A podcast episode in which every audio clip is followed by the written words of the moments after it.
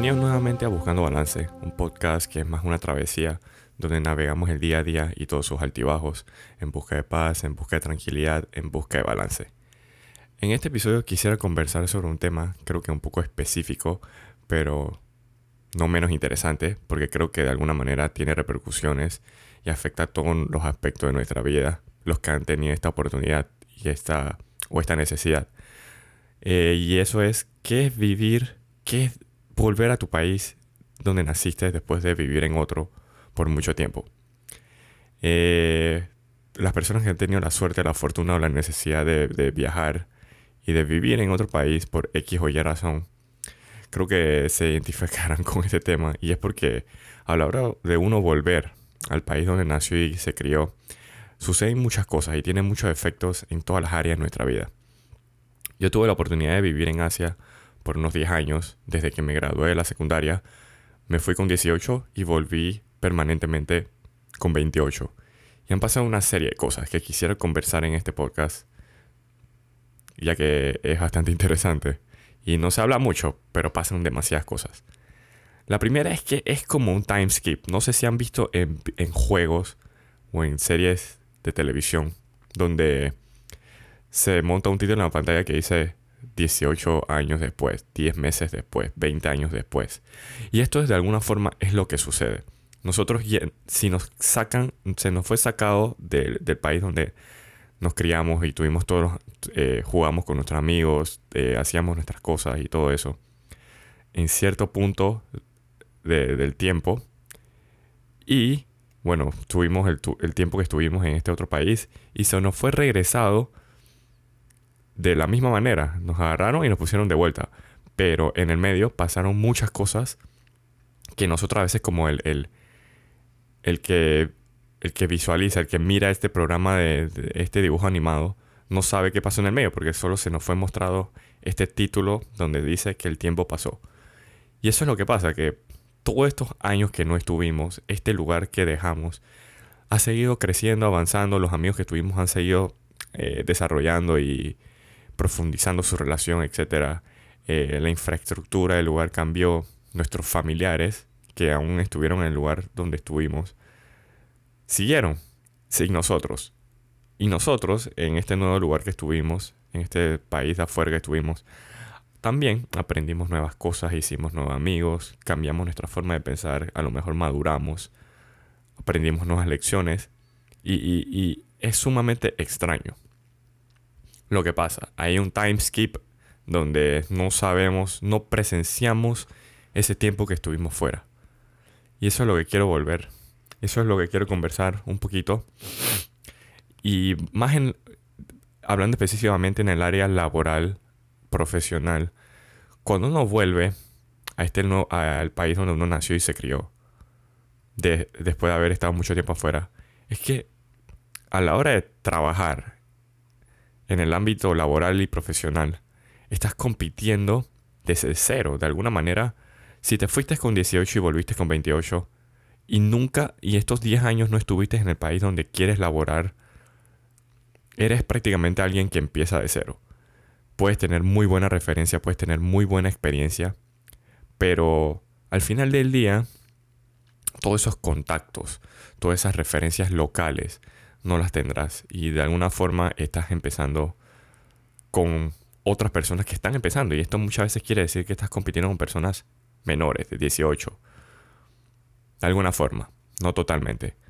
Y es que todos esos años de, de, de hacer ese networking local, de tener contactos eh, locales, habría que empezar de cero.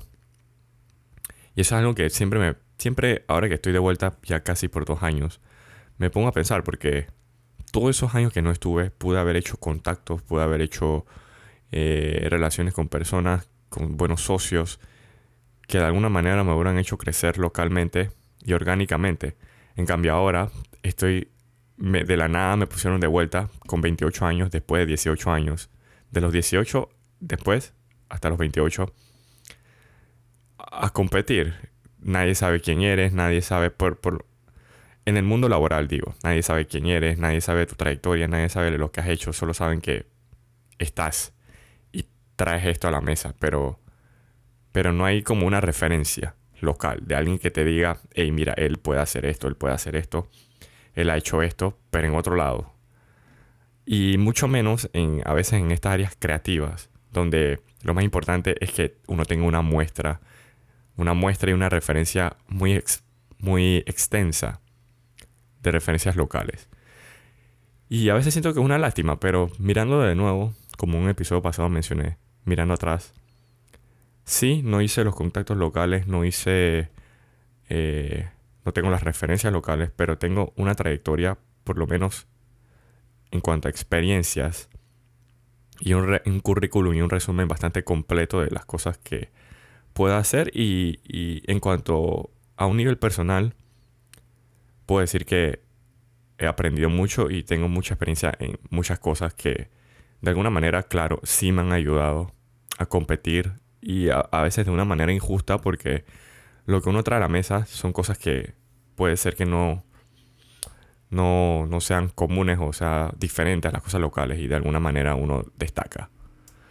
Y sí, tiene sus pros y sus contras, pero se trabaja con lo que se tiene. Se trabaja con lo que se tiene.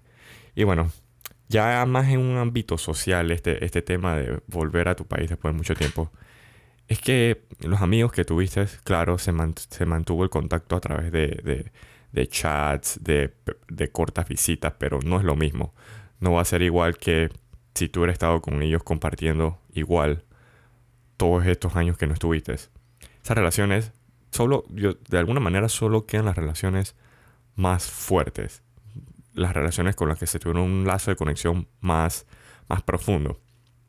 Y por afortunado, soy de tener un par de amigos que, que de alguna manera tengo este tipo de relación donde a pesar de muchos años sin habernos visto e interactuado de forma continua, he tenido amigos que la relación quedó ahí y cuando vuelvo es igual, solo que capaz no se expandió en el círculo, no se expandió en grupo, pero la relación individual de uno a uno es igual de fuerte y son igual de buenos amigos. Eso es algo interesante porque cuando uno vuelve y ya los amigos han ido desarrollándose por su camino con otros grupos y expandiendo, es imposible, es, muy difícil que uno vuelva y se meta en ese nuevo grupo que ellos tienen, que han entablado ellos por su cuenta todos estos años.